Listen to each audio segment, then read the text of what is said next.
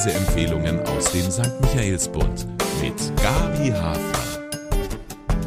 Mein Buch diese Woche nahm mich gefangen mit einem ungewöhnlichen Paar, dessen Beziehung zwischen Freundschaft und Liebe oszilliert und mit der Erzählstrategie, die Iris Wolf für ihren Roman Lichtungen gewählt hat. Darin erzählt sie nämlich Kapitel für Kapitel rückwärts, von den jungen Jahren ihrer Protagonisten Lev und Kato zurück in deren Kindheit. In beider jüngster Vergangenheit liegt ein besonderes Ereignis. Die Öffnung des Eisernen Vorhangs 1989. Ein Riesenschritt in eine neue Welt, den beide zunächst nicht gemeinsam gehen können. Die Handlung Lev hat es endlich gewagt und ist aufgebrochen aus seinem kleinen Dorf im Norden Rumäniens und tut, worauf alle warten. Er besucht Kato. Sie ist Kindheitsgefährtin, Lieblingsmensch und wohl seine große Liebe. Bald nach Öffnung der Grenzen Richtung Westen ist sie losgezogen, auf dem Fahrrad, zusammen mit einem neuen Freund. Das ist fünf Jahre her. An Lev schickt sie regelmäßig selbstgemalte Postkarten. Wann kommst du? Stand auf der letzten.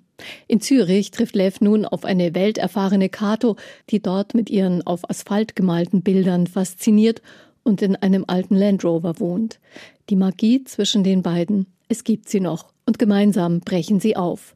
Ein schönes, offenes Ende für einen Roman wäre das, aber hier steht es am Anfang. Und was direkt am Anfang steht, das kann ich nicht verraten, wie sonst eben das Ende eines Romans. Lev hatte sich nicht umgedreht damals, um zu sehen, ob Kato zu ihm zurückgeschaut hat, als sie mit Tom aufgebrochen ist, ob ihr die Trennung schwer gefallen ist. Iris Wolf lässt nun stellvertretend uns Leser zurückschauen auf Levs Entwicklung. Wie er sich ebenfalls mit dem Rad auf den Weg machte, um den Abschied von Kato zu verwinden, sich endlich in Bewegung setzt. Ein heikles Thema bei ihm, denn als Elfjähriger blieb er wegen einer rätselhaften Lähmung seiner Beine mehrere Monate ans Bett gefesselt. Damals bekam Kato von der Lehrerin den Auftrag, ihn auf dem Laufenden zu halten über den Schulstoff. Ausgerechnet dieses etwas rätselhafte Mädchen, das mutterlos war, in einem heruntergekommenen Haus wohnte und mit dem er sich bisher immer nur zaghaft zugenickt hatte, wenn er an ihrem Garten vorbeiging. Sie brachte schon damals Bewegung an sein Krankenbett, indem sie ihm einen Kater schenkte, der auf ihm herumturnt und nach Sonne und Wiese riecht. Khalil heißt er, das bedeutet guter Freund. Als Lev wieder gehen kann, wird er von seinen alten Freunden gemieden. So schnell wie möglich raus aus der Schule will er da, mit den Brüdern mit ins Waldarbeiterlager, wo sich Imre, der Vorarbeiter, um den Neuzuwachs kümmert. Imre, mit dem er nach der Wende das Sägewerk privatisieren wird und Kato wartet jedes Wochenende darauf, dass Lev zurückkommt. Levs Vater starb, als er fünf war. Die Reise zurück offenbart aber auch eine weitere traumatische Erfahrung, die Lev in Begleitung des Großvaters machte und die seine Lähmungen ausgelöst hat. Bemerkenswert.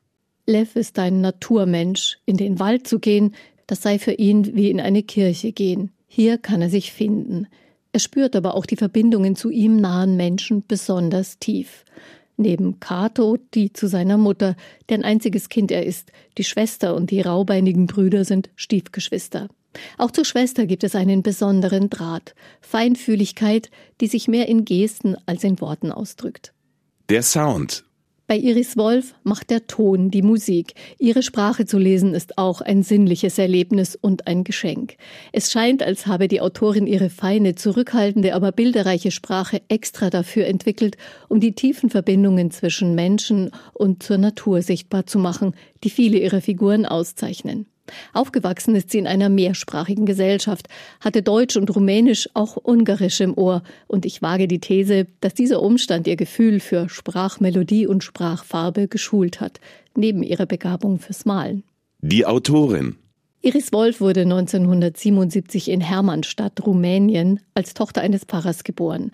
Sie lebte später auch im Banat, einer anderen Region Rumäniens mit hohem deutschen Bevölkerungsanteil, bis die Familie 1985 auswanderte.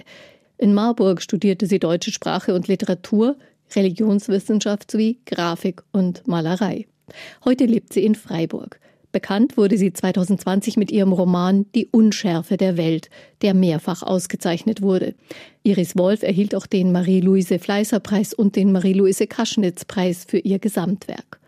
Aufgrund ihrer Herkunft kennt sie mehrere Welten. Die Welt eines deutsch-rumänischen Dorfes, wo der eigene Garten, der Fluss, der nächste Wald zur eigenen DNA gehört und die offene Welt des Westens. Sie habe manchmal damit gehadert, dass ihre Texte immer mit Siebenbürgen zu tun haben, sagt sie.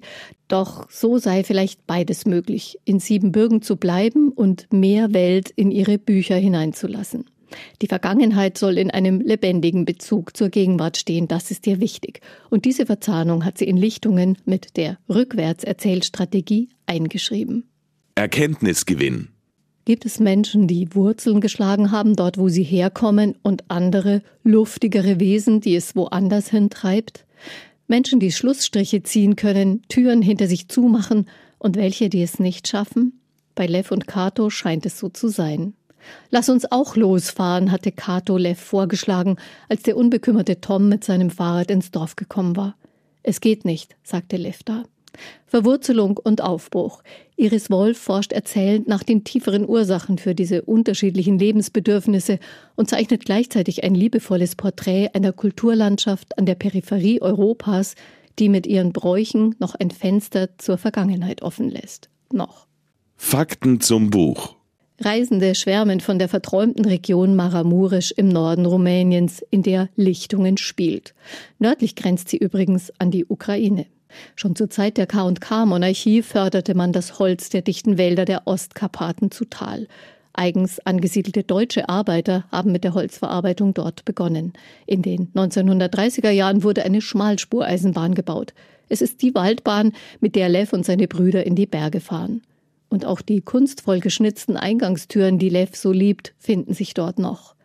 Die Abwanderung aus der Region ist jedoch groß. Die Romanreise dorthin zu Kato, Lev und Khalil dem Kater kann ich uneingeschränkt empfehlen. Lichtungen von Iris Wolf ist erschienen bei Klett-Cotta. Kaufen können Sie das Buch für 24 Euro in der Buchhandlung Michaelsbund oder online auf michaelsbund.de.